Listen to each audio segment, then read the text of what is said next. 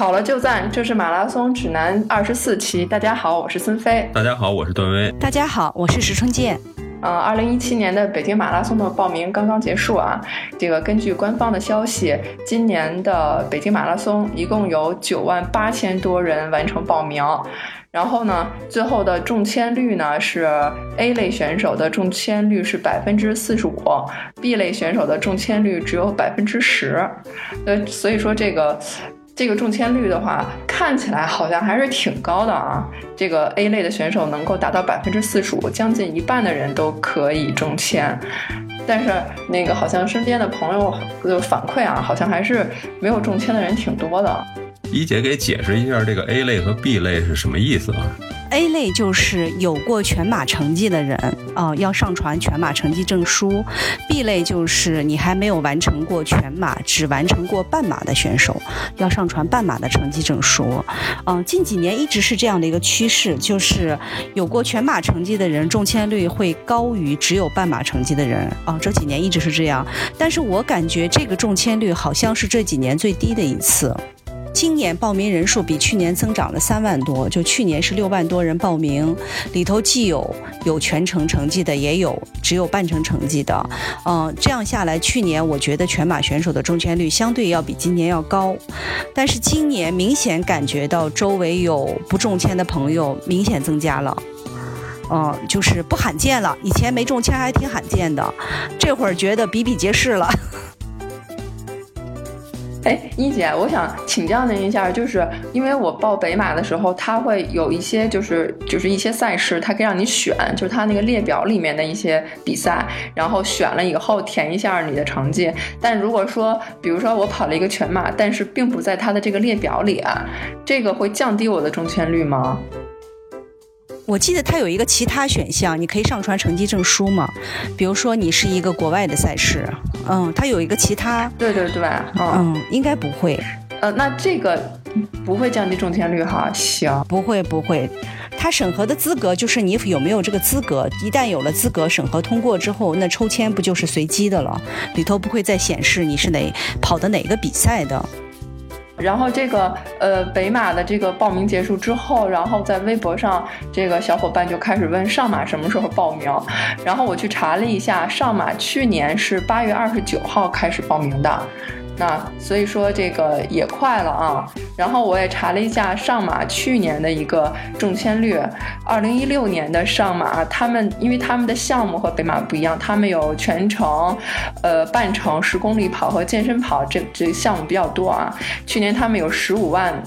加的人啊报了名，然后他们的全程报名是六万四千人，然后去年上马全程的一个中签率是百分之三十一。就是比今年的这个北马还要再低十多个百分点，所以说这个上马的中签率比北马还要更低一些，真的是这个一签难求啊，简直是。对呀，因为它名额少，它名额少，嗯。然后就是还想，就是正好就是想问一下，就是下半年有哪些比赛，就是相对的好中签一些，或者是干脆就不就不用抽签的一些比较好的比赛，这个一姐有有有有比赛推荐一下吗？哎，我有一个朋友特别有意思，他说他哪个比赛抽签他就不报哪个比赛，啊，他说他说他不想那么焦虑，他不想那么焦虑。后来，但他水平很高，比如说他在银川，就是那个高架。桥上那么虐的赛道上，他都跑了一个三小时十七分，所以他其实是一个水平挺高的人。嗯，后来最近我问他，我说那你报了哪个比赛？他说他报了衡水湖。嗯，我觉得也挺好。衡水湖好像是三十号吧，其实也是九月份啊。衡水湖这个比赛其实我也跑过，赛道特别平，特别平。嗯，只是说它没有像北京、上海这种比赛这么高大上，但是它实际上空气湿度、赛事组织都是不错的。就是从基本需求都是没问题的，组织者都是诚意满满的，可以说，嗯，不难跑，挺好跑的一个比赛。所以像北方的这个比赛，衡水湖是一个不错的选择。在北马之前还有一个太原，但是太原近几年也开始抽签了，中签率应该要比北马上马要高很多。嗯，另外去年承德是从半马升级到了全马，最最早承德只有半马，去年升级到了全马，就是全半马都有了。呃，承德其实离北京蛮近的，开个车就能过去。然后他去年就是十月份的比赛，今年还没有推出正式的时间，但预计也是在十月的中下旬。哦，这个时间段应该来说对跑马来说也是一个很舒适的温度。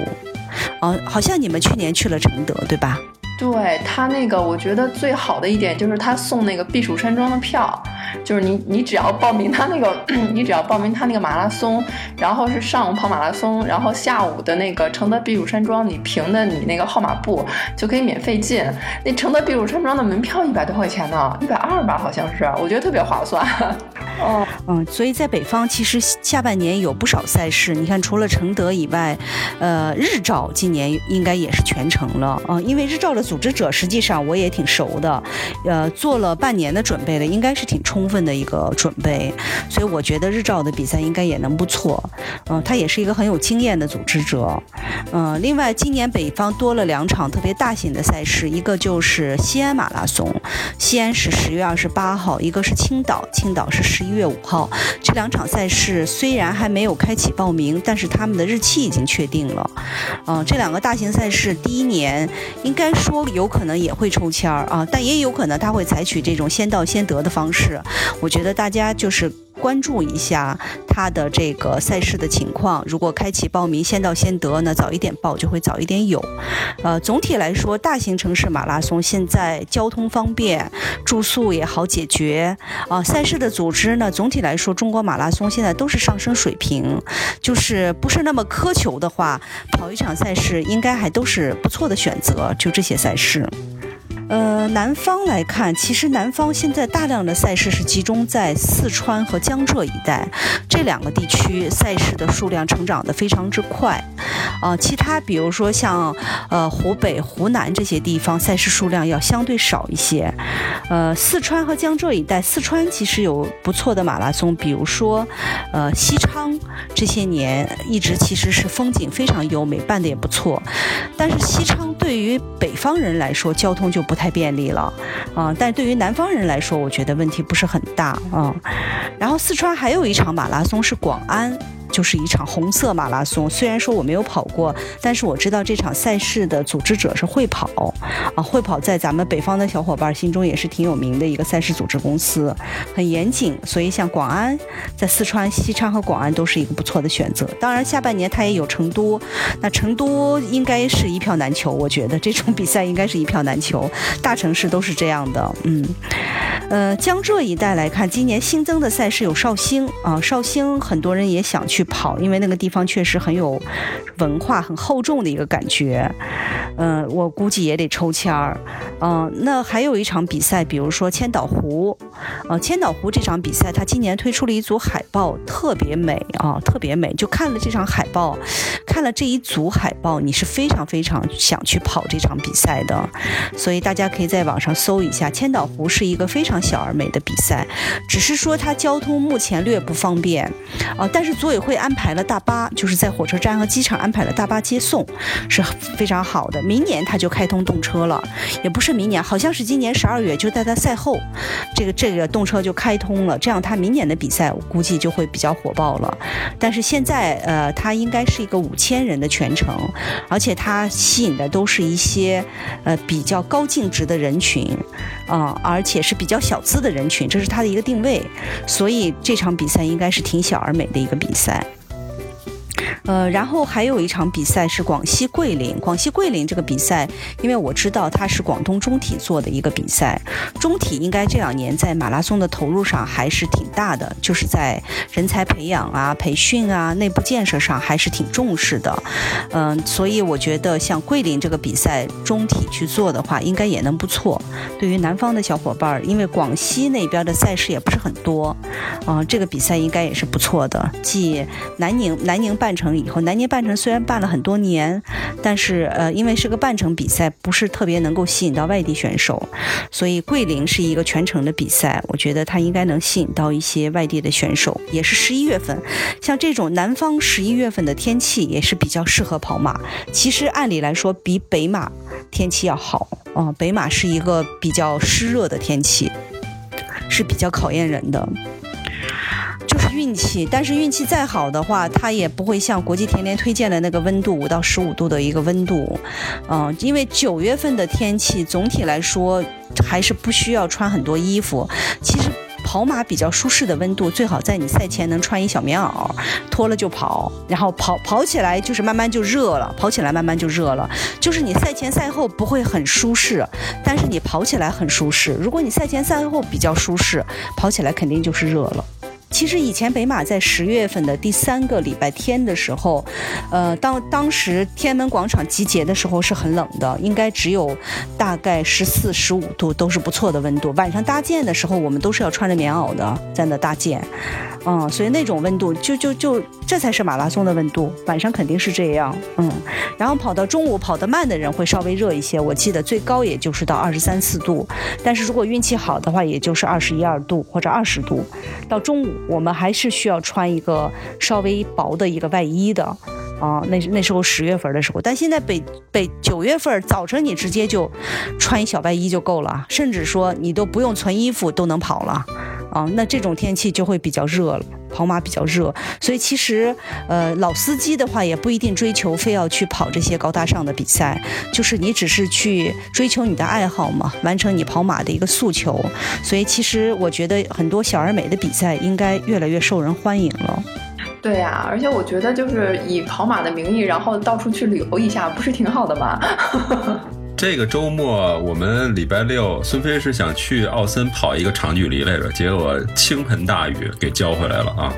哇，北京这个周末的天气是醉了。我在奥森跑，我这个周末本来想跑一个三十二，哎呀，雄心壮志。这个周末的天气特别诱人，就在于它很阴沉。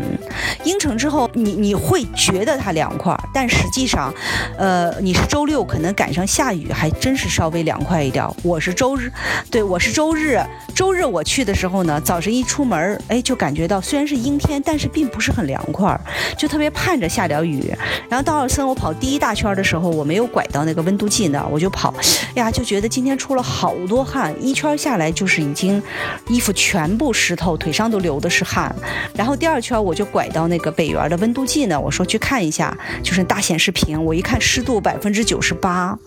哦，温度是二十三点三度，应该说不是很高，但也不低，湿度是百分之九十八，哦。然后我第二圈跑回来的时候，在路上就已经感觉到脚底下在踩水了，就是自己的鞋。全湿了，所以跑的时候会出现吧唧吧唧的声音了，所以我第二圈回来我就停了，就那个天气再跑就不行了，消耗太大了。我是礼拜六晚上跑的，跑了一个二十。然后从八点多开始跑吧，大概用了两个小时多一点儿。然后当时的温度我觉得还可以，因为白天下的倾盆大雨嘛，然后晚上雨停了，我觉得还可以。呃，像您说的那种，就是湿度大，然后有点黏的那种感觉，晚上其实已经有有那么一点感觉了。所以我就觉得礼拜日可能会会 会比较湿度的很难受那种感觉。哎呀，就没有想到这么难跑哦，因为它的给你的错觉是很阴沉，刚下过。雨，所以我其实第一圈跑的，第一圈跑的比以前快了一点儿，稍微快了一点，也就快个十秒到二十秒的配速，哦，就觉得消耗特别大，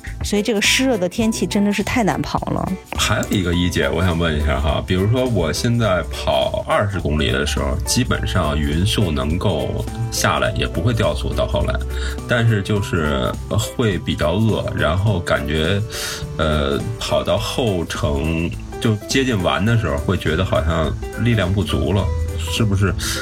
还是应该补充一点能量的。哦，长距离是一定要保证能量补充，否则你的效果是大打折扣啊。它几种方式，一种方式就是说你前一天就开始补，比如说你第二天要跑一个长的，你前一天在饮食上要注意多吃碳水，多喝水，就这一天就要补好。然后早晨起来是一定要吃饭，因为有人半程会不吃饭去跑，但是如果你跑到半程以上这个距离，比如说全麦面包片儿，像你这个体格怎么也得吃两片儿，吃个鸡蛋呀什么的啊，喝一杯。蜂蜜水，蜂蜜它吸收的比较快，呃，然后跑的过程中呢，带水至少要两种水，白水和运动饮料都要带。啊，这个运动饮料当然可以是你自制的，就是一定要补充啊。然后你带的时候要带，我现在就是以前我只带白水，我也出现过特别饿。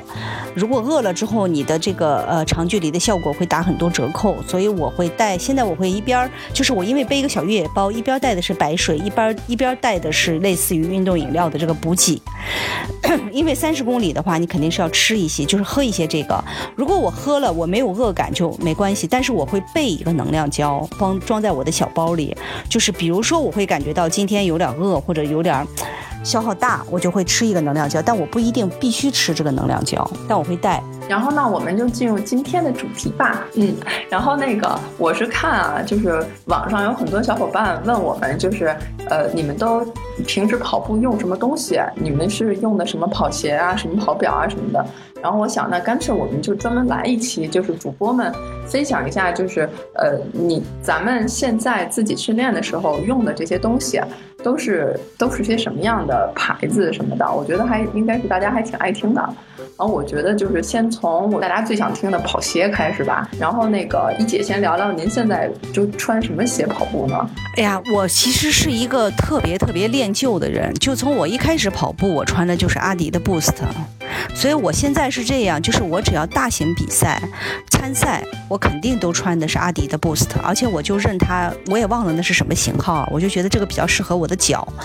呃，但是呢，因为毕竟你平时要跑很多嘛，你也不能总穿 Boost，也挺。贵的对吧？所以我会我会有一些其他的跑鞋啊，比如说我们去年不是买了那个。呃，比如说索康尼，我有；Brooks 我也有，啊，就是类似的，我也在我也在那个咱们呼卡是叫呼卡吧，打折的时候买了这个呼卡。就这些鞋我会什么时候穿呢？我会在有氧慢跑的时候去穿。所以有氧慢跑的时候我不太挑鞋，除非这个鞋特别挤脚，我不会穿，只要舒适。啊，有氧慢跑我就会穿一些这些鞋去跑，但是只要是正式的比赛，我会穿我磨合过的 Boost 去跑。哦。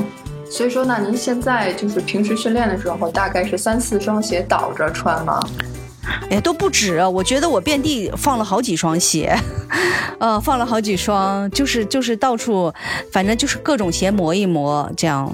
嗯，但是如果像那个奥森长距离三十以上，我也会穿比赛用鞋，因为我觉得脚是最宝贵的，不能受伤，不能难受，嗯，所以三十和比赛我会穿 Boost，剩下的就是。这些品牌的鞋我都会试，试完了就是倒着去穿一穿，包括闭麦我也穿过，闭麦跑有氧慢跑也没有问题。然后我穿的比较多的长距离，像呃三十以上的话，可能是呃亚瑟士，或者是那个叫美津浓，这两个我觉得它就是说。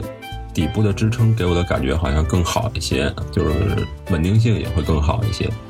然后要是半程的距离呢，就是比如说三六一度的那个呃 Session Two 那那双鞋也是可以的，半程我觉得是没有任何问题。包括必迈的那个四十二 K，呃也是可以的。然后呃我穿耐克和阿迪跑马好像是没有过，可能短距离的十公里训练是会用到的。呃，其他的就没有什么太多的了。那我说说我的，我是基本上三双鞋倒着穿，然后一双那个亚瑟士的卡亚诺，我忘了是二十三还是二十四了。然后还有一双是那个 Brooks 的，嗯，型号叫 Lunch 吧，就是 L A U N C H 这个牌子，这这个啊，对这个型号。然后那个还有一双是那个三六一的那个 Sensation Two，然后基本上就这。三双倒着穿，感觉还都挺好的。因为就是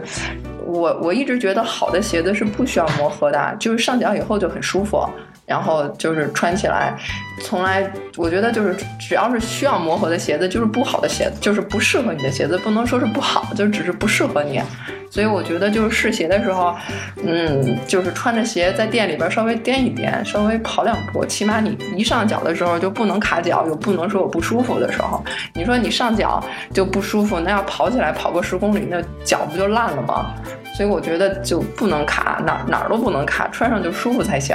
啊，而且我觉得就是你适合自己的鞋，然后基本上那个鞋楦儿什么的，就是厂家生产的时候它就不太会变，所以说基本上就说你就去试几个品牌的鞋呀，然后试一试，觉得哪个品牌的什么型号适合自己，就把它记下来，以后就就差不多就按照这个买就行，我觉得就不会出太大问题啊。接下来咱们聊聊跑表，一姐是用什么表啊？是一开始用的就是佳明。从佳明，哎呦，这叫四幺零吧？我记得那时候型号好像是叫四幺零，然后用到了六幺零，然后现在用到了二三五，嗯，就是挺难换的。原因就是说，因为一个是适应这个表了，还有一个就是你这个手表它有个社区功能嘛。然后你已经在这个社区里积累了很多朋友，有分组不同组啊，大家每周还可以看看大家彼此互相跑的情况，点个赞呀，评论一下呀。如果换一个品牌，你就相当于你这些小伙伴的社群，你就要离开他们了，因为他们没有换表嘛。所以我觉得这个是特别重要的，没有换表的原因。我是一直用松拓。然后基本上从一开始接触跑步的时候就用松拓，然后到现在基本上还是用松拓。我现在用的松拓是斯巴达的光电，就是那个粉色表带的那那款，我觉得还是挺好用的。有，因为我现在的水平还远远不用去练间歇呢，所以就是日常的这个就是低心率有氧跑，或者是稍微有一点点就是马拉松配速的这种跑的这种跑步训练啊，这个光电心率表就是完全可以满足我的需求了。然后我就觉得不用勒那个带子，简直是太幸福的一件事儿了。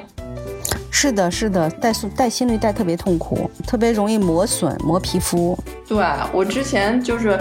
我是带了好几款的松拓的那个表嘛，它的那个心率带其实也改进了。现在的心率带是比较就是比较窄一点，然后那个就是改就那个小圆盘儿也变小了，其实变得秀气了，但是还是磨。我就是我回来，我就是我跑一场马拉松回来跟段威看，就是一个特别完整的一个心率带的一个形状，一个血印子。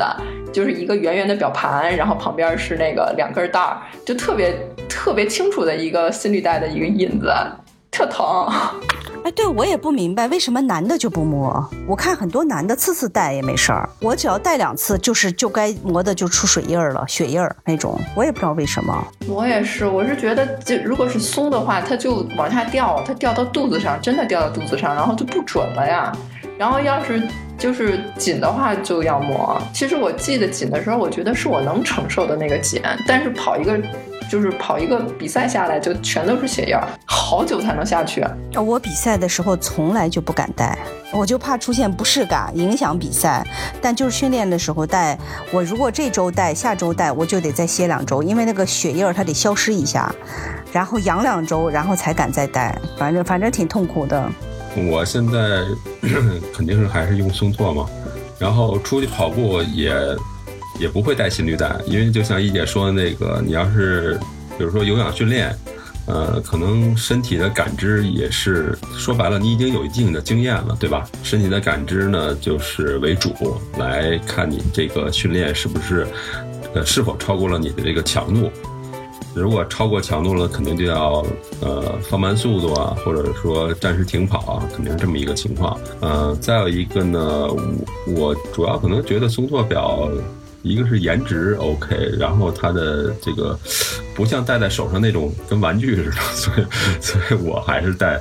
戴松拓多一些啊。所以我觉得就是，也就是很多就是在讨论嘛，就是松拓好还是佳明好？那我觉得他们两个其实就是各有就是优势。啊对，真是各有千秋。然后在，呃，表的设计上，然后还有一些功能上，包括一些就什么搜星啊，或者是一些具体的一些功能上，我觉得真的是各有千秋。所以就是，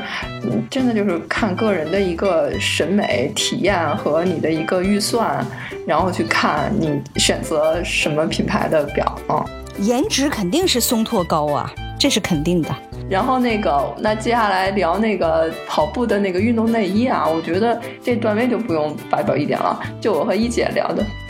那个运动 bra 的话，一姐是用什么品牌的呀？哎呀，我也是一开始的时候用的就是阿迪的，所以我阿迪的用的比较多一些，啊，但是也是就是长过教训。比如说我以前买衣服都肯定，因为我的体型就比较小嘛，所以我买什么衣服就照最小号买，肯定没问题。所以当第一次买 bra 的时候，我就压根儿就没想，就是 S 号拿了就走。到家以后就发现傻了，啊，就是。它会很小，就是你你穿和脱的过程会非常痛苦，几乎要缩骨进入、缩骨出来的感觉啊，就是它它就跟衣服不一样了，所以就是那天还拿了至少拿两个，啊后因为没有试嘛，反正它也没有什么那个版型一说，因为 bra 和平时买不太一样嘛，就是拿，后来就知道了，一定要买 M 号，就是我那 S 号就是穿脱太困难了啊，就长了这么一个教训，但是现在就是阿迪和耐克我都会。用我觉得耐克有一些 bra 的颜色也做得很漂亮，因为就尤其你现在如果健身，你穿一个比如说跨栏背心做健身的时候，其实很舒服。那时候就需要你里头的 bra 要好看一些啊。你像北马去年它女士女生发的也是背心嘛，那就要求你里边的 bra 要好看一些。所以颜色上我觉得耐克做的也不错。嗯，我主要是用这两个牌子。我的话，因为就是我是比较小嘛，A 杯，然后那个跑步以后还是更小了，更缩水了，所以我没有那个，就是没有那个，就是大胸妹子用 bra 的那个烦恼啊。然后所以就是一直，我是个人是特别喜欢用那个美津浓，然后平时也用李宁。因为就是我也是不喜欢就是勒得太紧，然后也是穿脱的时候，我是哈着腰以后让段威帮我蹬，特别费劲。我自己能穿上，对我自己能套进去，但只是因为跑完了以后特别湿，然后那个都卡在身上，所以我就哈腰以后让段威帮我从上面蹬。我觉得那太费劲了，所以我喜欢用那个稍微松快一点的。然后因为又罩杯小，所以它其实松快一点也不会影响什么太太太多的功能什么的。所以我老用那个我喜欢用的品牌。是美津浓和李宁，但是我发现有一个问题，就是因为我就是平时不太注意，就是所谓的运动内衣也有寿命的问题，就是呃，我用的一款李宁的运动内衣，可能用了有两年了吧，它的那个下边缘是那种松紧带儿的，就是稍微的，就是不是那种用布包的松紧带儿，感觉就是一片儿比较宽的松紧带儿，它是勒在那里，它可能是时间久了之后变硬了，但是我没有注意到这个细节，我穿着它跟段。我们一块跑过一个二十六吧，一个长距离，回来之后那个下边缘把我磨的那个起水泡了。然后疼了好久，就是这个细节，我觉得也可以，也需要提醒大家，就是那运动内衣也是有寿命的，尤其是那种你要发现它下边缘变硬了，就不要穿着跑长距离了，容易把自己拉着，真的特别疼，因为一出汗就杀着疼。跑的时候没觉得，停了以后觉得怎么杀着疼啊？一看给给就相当于那个那个松紧带变硬了以后，像个小刀子一样，在那一直拉，一直拉，一直拉，疼死了啊！嗯，就得注意一下它那下边缘变硬了，就不要穿着跑长距离了啊。我觉得短距离应该还好。然后那个跑步的上衣，一姐有什么讲究吗？上衣我觉得这两年有过渡，就是以前呢穿的喜欢穿挺宽松的啊，就像以前北马发的那个阿迪大 T 恤一样，就是穿那种宽松的。去跑觉得还挺舒服的，但是不知道为什么，就是从去年到今年啊，特别喜欢穿稍微紧一点、稍微短一点的衣服，觉得这样就是没有什么负担，啊，所以呃，从去年到今年，我一个是我穿优吉穿的比较多，优吉应该是去年出来的品牌吧，它出了一款就是特别薄的 T 恤，特别薄，啊，简直是凉快极了。嗯，呃，它大大部分 T 恤都是这种非常凉快的，然后呃，还有一款就是其实特步现在我也穿了一款，它很瘦身那个 T 恤，嗯，所以这种 T 恤我觉得我还挺喜欢的，越来越喜欢穿那种稍微紧一点、稍微贴身一点的。但是就是说看你身上要不要要不要带什么东西啊？如果比如说像优吉的 T 恤，你就是穿着它跑会特别舒服，但如果你要带腰包。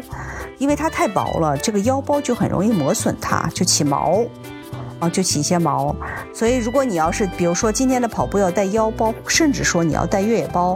你还是要穿一个皮实点的衣服，不然好衣服的话，就会在这些长距离中磨磨磨就起毛了。嗯。还是挺心疼的。我跟你姐有同感，就是以前刚开始跑马的时候，喜欢穿那个大背心儿，就是那种特别宽大的背心儿。跑步的大 T 恤，也也是，然后越跑越喜欢穿这个紧身一点，而且我现在喜欢穿那个背心儿了，就是没有袖的那种跑步背心儿。然后那个就是早上，我是喜欢早上起来跑，然后那个穿那个跑步背心儿的时候就特别凉快，然后就有种放飞自我的感觉。背心短裤上阵，然后虽然跑得不快吧，但是真的有放飞自我的感觉。我我能体会一点那个男生光膀子跑步的那个快感啊，真的特别特别舒服。嗯，背心跑步肯定是特别舒服，就是不抗晒。早上起来还好吧，但其实也是晒得很厉害。嗯，跑完一次就黑一度，跑完一次黑一度。像这个周周末，其实下雨天就可以穿背心儿，就刚过去的这个周末，下雨天就可以穿背心跑。对，因为我我觉得跟大家约跑，我穿背心有点不好意思。我跟大家约的时候，我还是穿带袖的。就我自己早上起来晨跑的时候，一定会穿背心的，我觉得特别舒服。而且现在北京有点凉了，就是立秋以后马上就凉了。我早上起来穿背心出去都有点冷，得跑几步才行。我觉得特好，现在穿背心简直是黄金时候。反正我对跑步上衣就没有什么太多的挑剔，因为就是像咱们那些参赛衫是吧，穿都穿不过来，我觉得是，所以我就出去出去跑的话呢，就随便从柜子里边拎出一件了，然后就穿上，然后就出去跑去了，就这种情况。感谢大家收听马拉松指南，我们的节目每周三播出，在各大播客客户端搜索“马拉松指南”都可以收听。我们的主播呢也都有自己的微博，我的微博是。艾特段威喜欢阳光很好。我的微博是孙飞 runner，我的微博就是我的名字石春健。我们节目的微博、微信都是艾特马拉松指南播客，欢迎大家关注。我们下周三见。